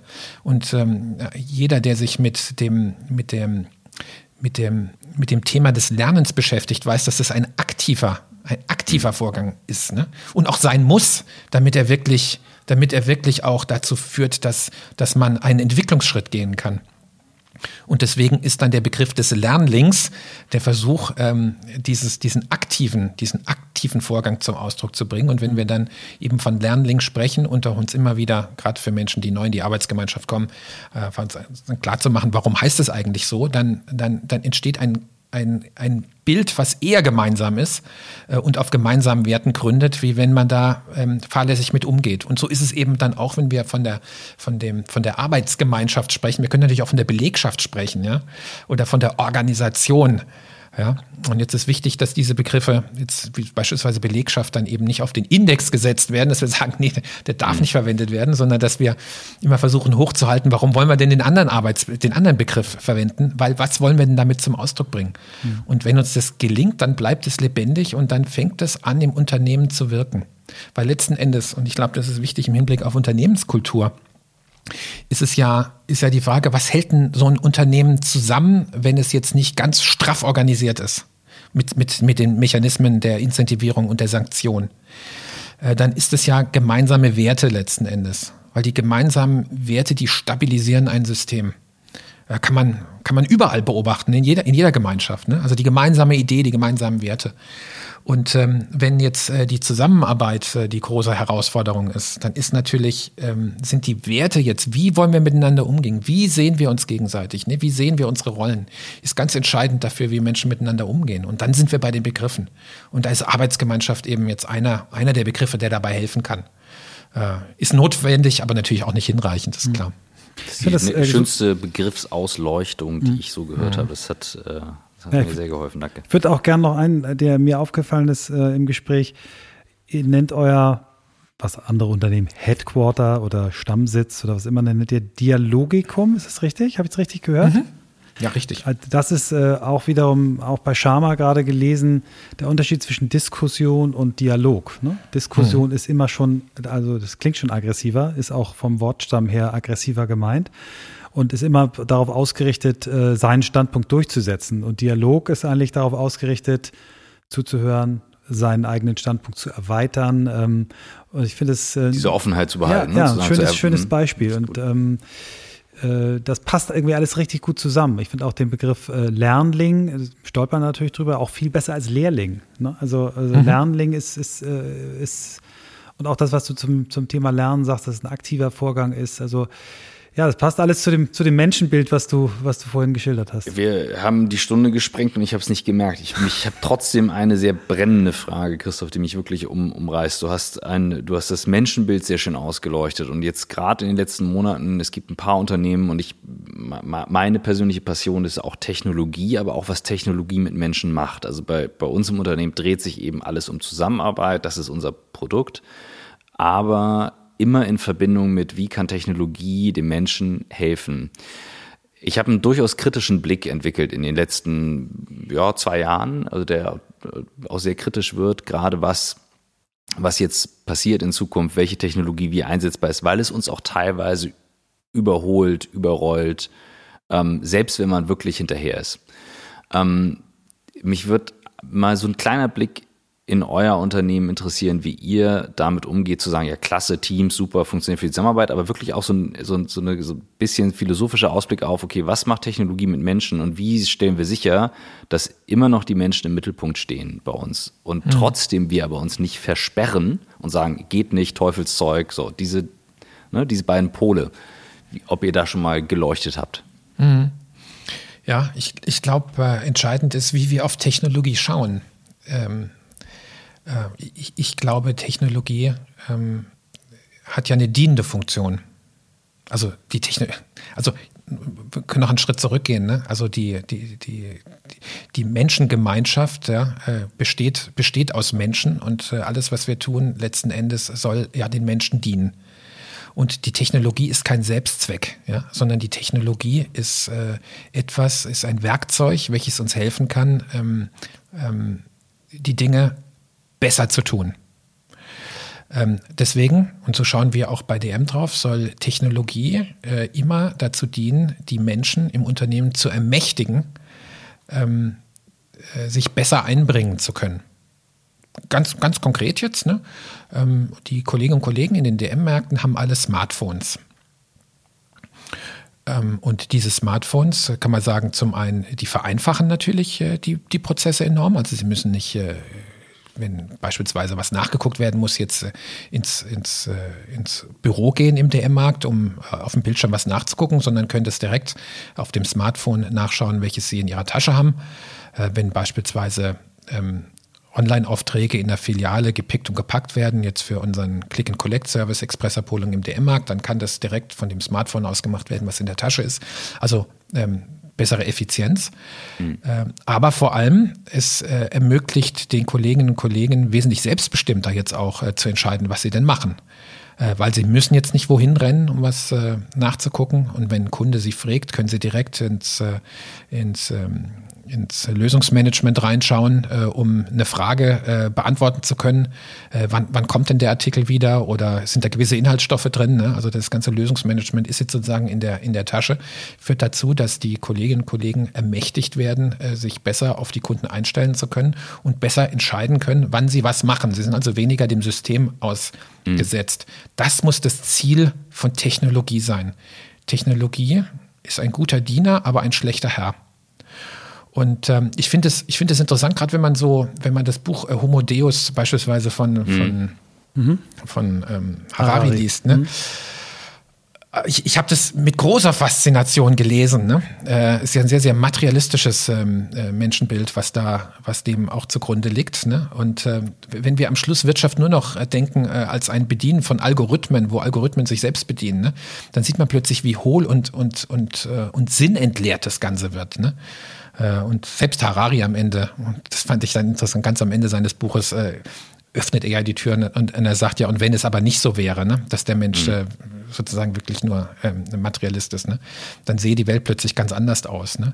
Ähm, und ähm, wenn wir, wenn wir wirklich dahin schauen, dass wir sagen, die Wirtschaft äh, ist, ist äh, also durch die Wirtschaft kann der Mensch sich befreien von den Tätigkeiten, die ihn extrem einschränken. Und kann ihn eigentlich in die Lage ähm, versetzen, wirklich schöpferisch tätig zu werden. Und schöpferisch für mich ist, dass man neue Dinge in die Welt bringt und nicht nur Prozesse abarbeitet. Dann hat Technologie einen sehr, sehr, sehr, sehr wichtigen Platz und deswegen äh, kann man sich aus Prinzip auch als Unternehmen der Technologie nicht ähm, äh, verschließen. Entscheidend ist allerdings die Frage, und deswegen gibt es auch Menschen, die sehr kritisch auf die Technologie schauen, was ist denn mit den, mit den Menschen, die Tätigkeiten hatten, die durch Technologie obsolet werden? Und da ist es, glaube ich, wichtig zu unterscheiden zwischen Aufgabe und zwischen Mensch. Wenn wir jetzt sagen, der Mensch ist ein erkenntnisfähiges und ergebnisoffenes Entwicklungswesen, dann kann der Mensch sich mit neuen Ideen und neuen Aufgaben auch weiterhin in eine Arbeitsgemeinschaft einbringen und wird eben nicht redundant.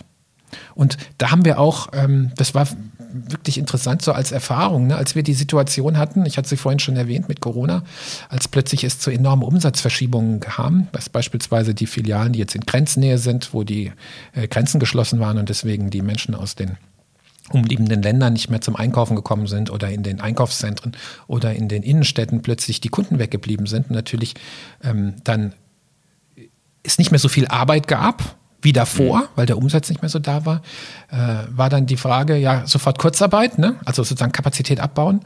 Oder zu sagen, jetzt haben wir doch die Menschen, die da sind, was können die denn jetzt machen? Ne? Und dann kam die mhm. Filialkommissionierung, von der wir vorhin schon gesprochen haben. Mhm. Also ich finde, was man, äh, was in der öffentlichen Diskussion manchmal viel zu, viel zu wenig angeschaut wird, ist, dass äh, die Menschen sind eben nicht, nicht Mittel zum Zweck in einem Unternehmen. Ja, sondern die Menschen sind ja äh, im Unternehmen diejenigen, die die Leistung erst ermöglichen und hervorbringen. Und ähm, damit ein Unternehmen relevant bleibt für die Kundschaft, die sich ja verändert, ist es wichtig, dass ein Unternehmen innovationsfähig bleibt, heißt immer wieder neue Ideen auch entwickelt. Und das bedeutet aber, dass diese neuen Tätigkeiten von den Menschen im Unternehmen ja erst erdacht, entwickelt und dann aber auch gemacht werden können. Mhm. Und äh, Technologie hilft uns, uns immer wieder frei zu machen von den Dingen, die automatisiert viel besser und verlässlicher gemacht werden können. Aber gerade weil sie automatisiert sind, ja auch in der Regel eher stupide sind. Ähm, also stupide in dem Sinne, als sie repetitiv sind mit wenig Gestaltungs, mit wenig Gestaltungsspielraum, vielleicht muss man so charakterisieren. Und äh, durch Technologie können wir den Freiraum schaffen, dass eben Menschen sich ganz anders in ihre Tätigkeit auch einbringen können und dabei auch über sich hinauswachsen können. Und dieses Potenzial steckt in jedem Menschen, auch wenn manche sich vielleicht anders verhalten aufgrund der Umstände, in denen sie sich wiederfinden. Mhm.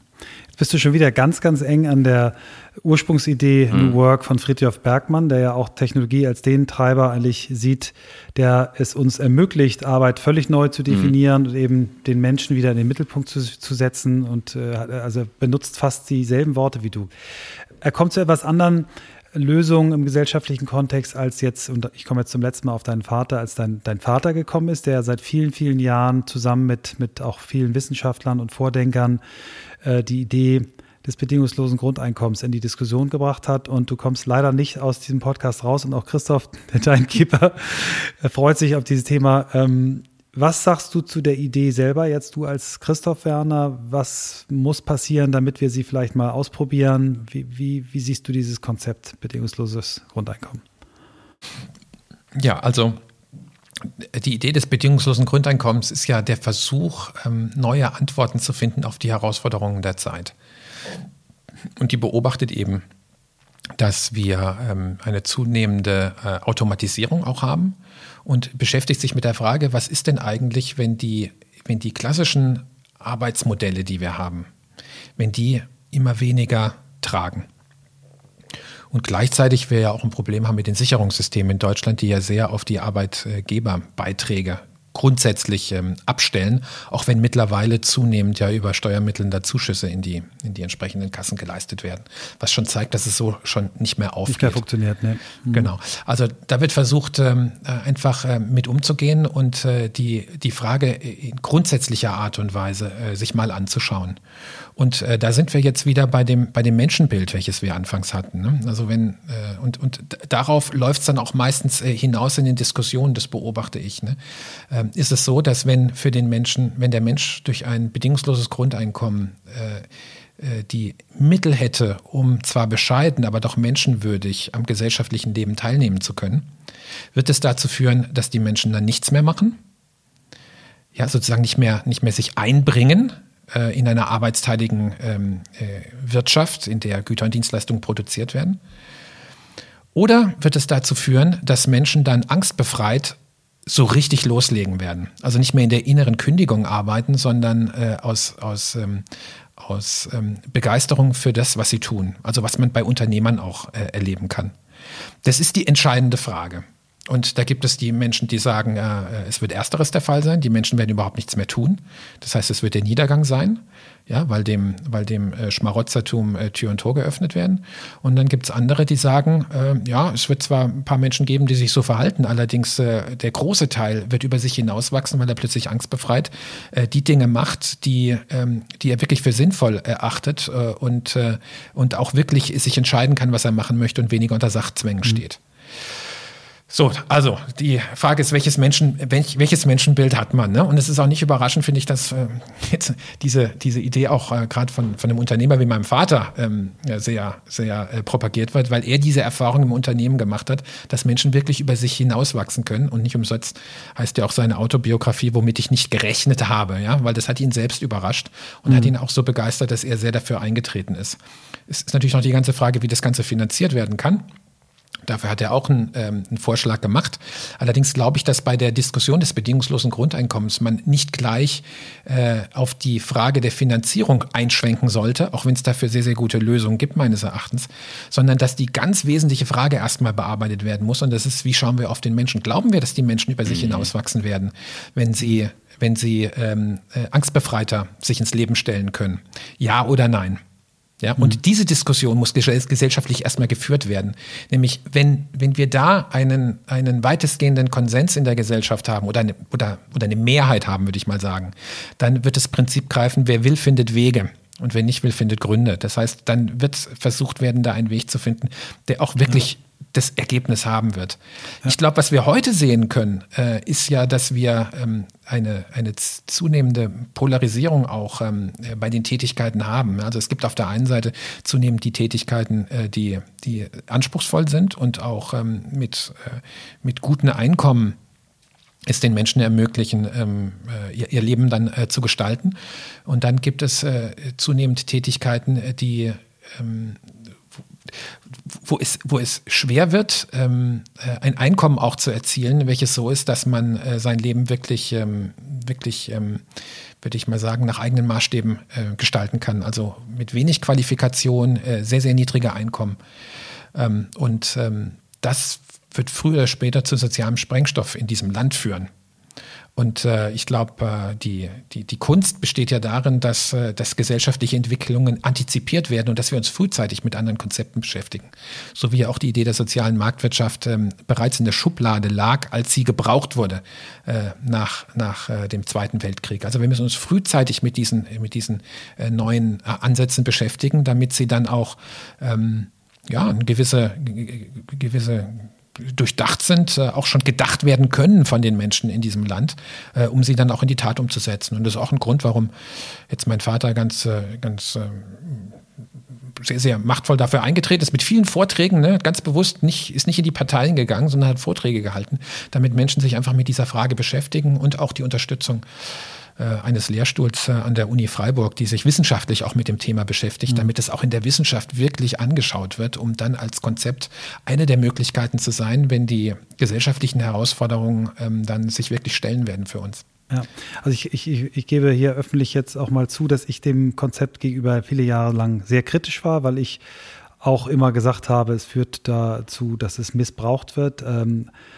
die jetzt wirklich langjährige Beschäftigung mit dem Thema, äh, auch das Lesen von Studien hat mir aber auch gezeigt, dass die Empirie eindeutig für, für das positive Menschenbild steht. Ne? Also wenn man jetzt den Mr. Grundeinkommen aus den Niederlanden, den Rutger Breckmann, nimmt, ein, ein, ein Historiker, der äh, darüber geschrieben hat und, und ja auch von Experimenten berichtet, selbst bei Obdachlosen, ne? Äh, Hardcore-Obdachlose, die 20 Jahre auf der Straße waren in London, dem man dann einfach erstmal Geld gegeben hat. Ähm, die es geschafft haben, äh, von der Straße zu kommen und Leben neu anzufangen. Und wo die Gesamtkosten äh, niedriger waren als die Betreuungskosten für diese Obdachlosen. Und äh, da gibt es so viele tolle Studien und ja, ich auch für alle ähm, ZuhörerInnen jetzt äh, unbedingt die, die Bücher von Götz Werner dazu lesen, ähm, weil es wirklich äh, bis zu Ende gedacht ist, mit, mit Finanzierungsvorschlägen, mit auch äh, Auswirkungen auf, auf Steuern und so weiter. Also ich fand es sehr, sehr inspirierend. Mhm was dein mhm. Vater da geschrieben hat.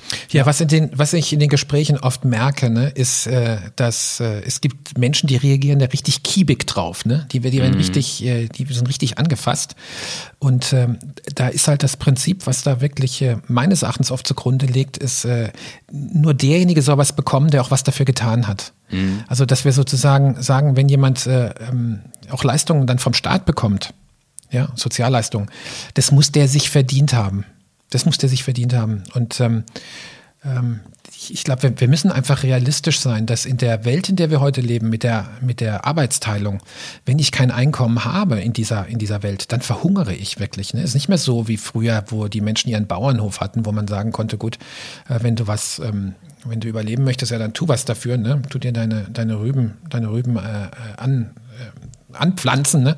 Das, das geht heute so gar nicht mehr. Ne? In der arbeitszeitigen Welt, in der wir leben, brauche ich ein, Umko ein Einkommen, um überhaupt tätig werden zu können.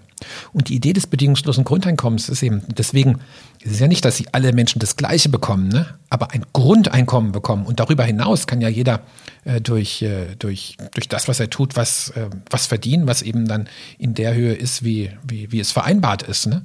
Aber dass dieses bedingungslose Grundeinkommen eine Grundsicherung dahingehend gibt, dass der Mensch nicht in die in die, ähm, in die totale Armut und, äh, sagen wir mal, also buchstäblich verhungert, ne? buchstäblich verhungert und dann natürlich auch in die Kriminalität kommt, ne?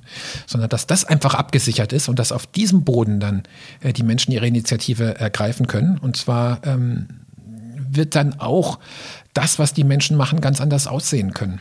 Und was ja einfach unheimlich, unheimlich wenig, sehr wenig drüber gesprochen wird, ist das ganze Ehrenamt, was wir auch in Deutschland mhm, haben, genau. äh, wovon ja unsere Gesellschaft ganz maßgeblich lebt, was aber gar nicht ähm, Berücksichtigung findet ne, in dieser ganzen Diskussion von Arbeit. Ja. Du hast im Nebensatz, jetzt mache ich das, Michael, was du normalerweise machst, ich spreng jetzt noch weiter die Zeit.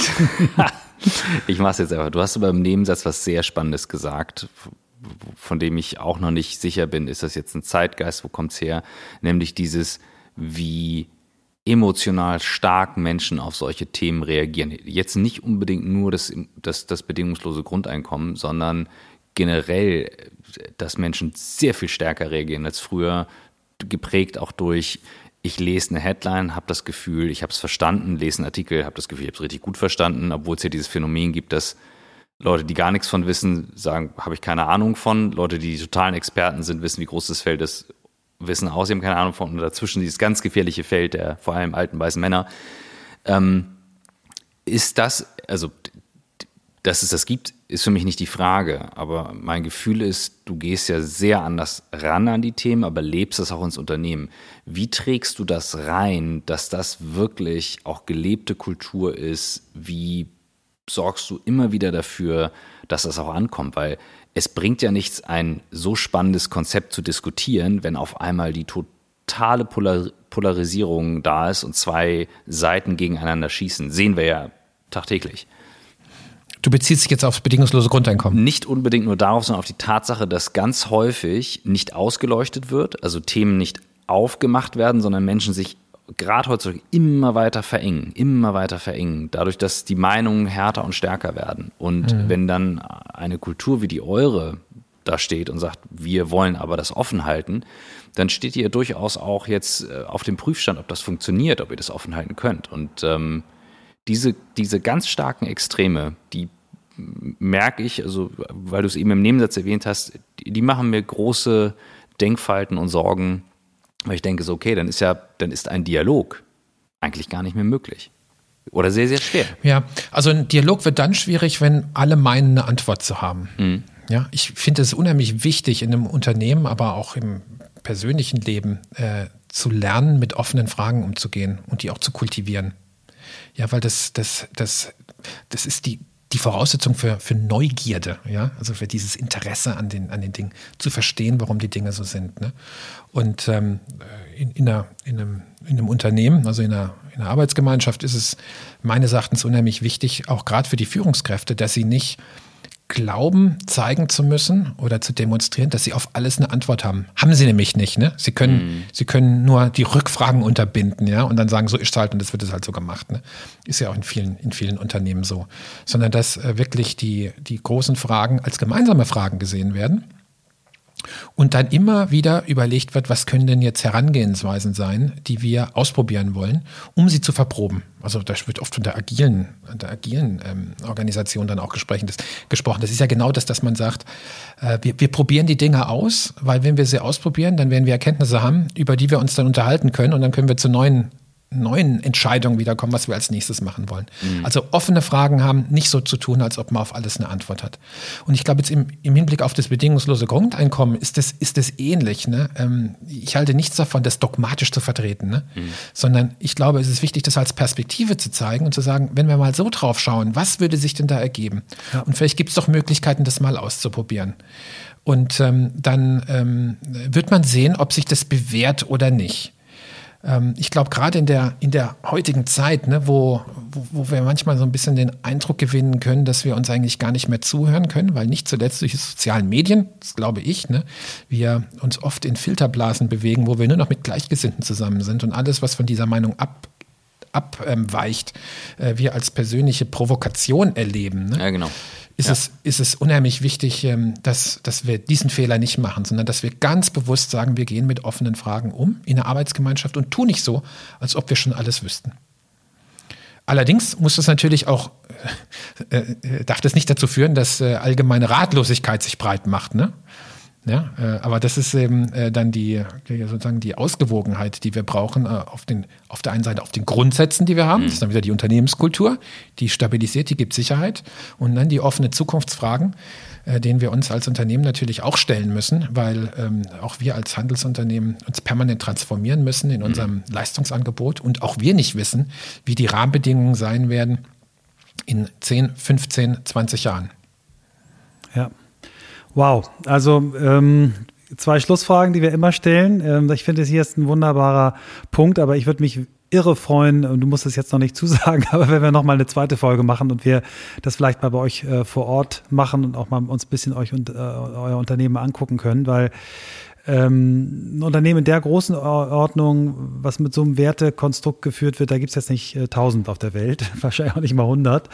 Ähm, mich hat das sehr, und ich sehe Christophs Leuchten in den Augen, uns hat das sehr, sehr, sehr begeistert, was du hier geteilt hast. Und ähm, wir freuen uns sehr für unsere Zuhörerinnen, dass wir dich hier im Podcast haben. Wir haben immer zum Schluss zwei Fragen. Die eine ist, wie lässt du dich inspirieren? Was hat dich auf deinem Weg bereits inspiriert? Viele beantworten das mit Büchern, einige mit Menschen, die sie getroffen haben. Wenn du vielleicht ein paar Dinge noch nennst, ähm, jemand, der viel fragt, hat wahrscheinlich auch viel gelesen in seinem Leben. ähm, was hat dich inspiriert? Ach ja, Menschen haben mich natürlich äh, inspiriert, äh, Menschen, die ich persönlich kennengelernt habe. Ich glaube, was mir, äh, was unheimlich äh, hilfreich war oder was großen Eindruck auf mich gemacht hat, waren Menschen, die Interesse hatten. Ne? Ich habe vorhin von meinem Großvater gesprochen, ne? ja, ähm, oder auch von meinem Vater, aber auch äh, im, in, in meinem Beruf ähm, war für mich äh, immer ganz entscheidend, äh, und hat mich sehr beeindruckt, wenn, wenn Menschen auch Interesse an mir hatten. Ne? Dass man einfach gemerkt hat, Mensch, äh, auf dich, auf dich kommt es an. Ne? Also das auf der einen Seite, auf der anderen Seite äh, aber auch Menschen wie Viktor Frankl beispielsweise, finde ich einen un, unglaublich beeindruckenden Menschen äh, mit, den, äh, mit seiner persönlichen Biografie, ähm, aber vor allem, wie, wie er aus dieser aus diesem sehr, sehr, aus dieser sehr, sehr schmerzlichen Biografie, die er hatte, ähm, wie, wie es ihm gelungen ist, daraus etwas zu machen und der Menschheit beizutragen, welches äh, ungeheuer kraftvoll ist. Also dieser, dieser, dieser Ausdruck, der oder diesen Satz, den er ich glaube, ich an, in Anlehnung an Nietzsche immer wieder äh, verwendet hat. Wer ein Warum zu leben hat, erträgt fast jedes Wie. Äh, Finde ich unglaublich kraftvoll. Unheimlich kraftvoll. Also das ist jemand, der mich sehr, sehr, sehr, sehr beeindruckt mhm. hat. Eine andere Biografie, die mich äh, beeindruckt hat, ich habe äh, einige Jahre in den Vereinigten Staaten von Amerika gelebt, ähm, war Abraham Lincoln. Ich habe, ähm, als ich in Amerika gelebt habe, in Pennsylvania, in Pittsburgh gelebt. Und in Pennsylvania waren ja auch äh, die waren ja auch große Schlachten, Gettysburg beispielsweise, ne, des äh, amerikanischen Bürgerkriegs. Ich finde äh, Abraham Lincoln eine unheimlich beeindruckende Persönlichkeit äh, im Hinblick auf seine äh, Biografie, also wenn man schaut, welchen Weg er gegangen ist, ne, was seine, seine Kindheit war äh, und äh, wie er es dann äh, zur Präsidentschaft äh, gebracht hat und wie er dann in seiner Präsidentschaft mit dieser, mit dieser Frage des Sezessionskrieges umgegangen ist. Es gibt ja auch historische Stimmen, die sagen, also er hätte das vom Zaun gebrochen, ne, diesen extrem blutigen Bürgerkrieg, der ja, soweit ich weiß, mehr amerikanische ähm, Opfer gefordert hat als alle anderen Kriege äh, zusammengenommen an amerikanischen äh, Opfern ähm, äh, zu Opfern geführt hat. Also äh, jemand, der mit solchen Widersprüchlichkeiten, mit solchen äh, Komplexitäten umgegangen ist, finde ich unheimlich beeindruckende Persönlichkeit, die ihm auch sehr von Werten geprägt war. Ja, und dann ähm, sehr anregend ähm, Reinhard, Reinhard K. Sprenger, wie schon gesagt, Mythos Motivation war für mich unheimlich, unheimlich erkenntnisreich, aber auch die anderen Bücher, die er danach geschrieben hat. Und dann eines der neueren Bücher, Antifragilität von, von Nassim Taleb. Ähm, oh. ähm, un, unheimlich interessant, äh, auch sehr, sehr hilfreich für uns hier ähm, bei der Grundsatzbildung äh, bei dem Drogeriemarkt. Äh, letzten Endes geht es da um die Frage von Lernfähigkeit. Ne? Und das ist natürlich etwas, was, ähm, was äh, uns als Menschen, aber auch als, ähm, als Gemeinschaften äh, sehr beschäftigt.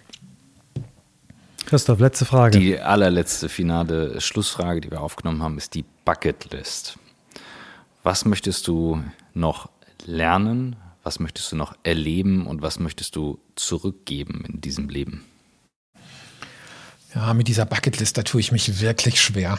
Tue ich mich wirklich schwer. Weil ich muss sagen, ich bin eigentlich so, äh, so eigentlich ganz, ganz äh, im Rein mit mir, mit dem, mit dem, äh, was ich tue. Es gibt jetzt keine Dinge, die ich, äh, also so in den Weltraum zu fliegen oder so, so verrückte Sachen, das ist etwas, das, äh, das reizt mich jetzt weniger. Ne? Ähm, also es, zählt, es zählt was, was, was immer, was immer gut ist, ist, ist so. ja, ja, ja. Schöner, schöner Familienurlaub. Es ist immer, ist immer etwas, wo viel, viel Kraft drin steckt. Ne? Äh, also wenn ich, wenn ich so nachdenke, welche eine Sache, die ich, die ich vielleicht noch gern äh, die ich gern machen würde, ne, ist mit meiner Familie auf den Taucher, Taucherlauf im Roten Meer zu gehen. Ne? Äh, ja, wir alle zusammen vielleicht mal auf einem, auf einem Boot mal eine Woche oder so. Ähm, aber ähm, ob das jetzt sich qualifiziert für eine Bucketlist, wirkt fast ein bisschen ist, zu wenig, finde ich. Nee, ne? das finde ich wunderschön. also ich äh, finde, wenn Menschen in deiner Position äh, solche Wünsche äußern, finde ich das hochsympathisch. Vielen Dank. Ja, und, und wie, wie, anfangs auch gesagt, das kann ja plötzlich auch zu Ende sein. Ne? Deswegen ja, ist es, genau. glaube ich, sehr, sehr wichtig, ja. Äh, aus, der, aus den Momenten immer was zu machen und nicht, nicht Dingen nachzustreben. Ne? Die schließt den Kreis zu dem, was du auch ähm, gesagt hast über die Erfahrungen, die prägenden Erfahrungen in deinem Leben. Insofern ähm, ist zählt das absolut als Antwort und da gibt es auch nichts weiter zu bohren. Habe ich Glück gehabt. Ja, wir bohren sowieso ungern. Wir, wir versuchen den Raum offen zu lassen, wie du es formuliert hast. Und ich hatte das Gefühl, ähm, dass ähm, das hier ein sehr offener Raum war und ich bin ähm, sehr gespannt. Also ich habe es vergessen tatsächlich, dass wir hier on time waren. Ich hab, irgendwann habe ich geguckt und habe gedacht, oh Gott, wir sind weit drüber. Das ist ein gutes Zeichen. Also wirklich vielen, vielen Dank für die, für die Zeit, die du uns hier geschenkt hast. Gerne, hat mir Freude gemacht und äh, euch alles Gute. Ja, das war eine bemerkenswerte Folge. Wir haben, äh, wie wir es schon im Podcast erwähnt haben, mehrere Anläufe gebraucht. Äh, Christoph war es ganz, ganz wichtig, dass wir zu ihm kommen, das Unternehmen sehen. Das haben wir jetzt äh, dank Corona noch nicht geschafft, werden wir aber machen. Und mich hat begeistert an dieser Folge, ähm, ja, mit welcher Offenheit, Ernsthaftigkeit äh, ähm, er über sich, über seine Person, über sein Leben gesprochen hat, über seine große unternehmerische Rolle, ähm, wie er es geschafft hat, in meinen Augen, in unseren Augen, aus den Fußstapfen seines Vaters äh, schnell rauszugehen und seinen eigenen Weg zu finden, ohne den Weg seines Vaters jetzt irgendwie zu verlieren. Ähm, besonders berührt hat mich, äh, wie er auch über die äh, Krankheitsgeschichte seiner verstorbenen Mutter erzählt hat, die Depressionen hatte und ähm, ein Chef eines Unternehmens mit über 60.000 MitarbeiterInnen, der so offen über sich spricht, über sein Unternehmen spricht, das hat mich schwer, schwer begeistert. Ja, also ganz, also eigentlich nichts hinzuzufügen. Im Gegenteil, also meinem Gefühl nach, wer sich mit New Work auseinandersetzt und es ernst meint, der sollte diese Folge hören, weil Christoph Werner in seinen Worten die Kultur bei DM beschrieben hat und nicht nur das auf sich oder aufs Unternehmen bezogen hat, sondern viel mehr Worte gefunden hat, eine, eine Arbeitsgemeinschaft, wie er gesagt hat, zu beschreiben, ein Arbeitsumfeld, was dem der Idee von New Work sehr, sehr nahe kommt, gelebt. Und das ist wirklich schön zu sehen und es lohnt sich zum Anhören. Ja, und da darf man auch schon mal eine Folge machen, die fast 90 Minuten lang geht, ist. Geht, geht.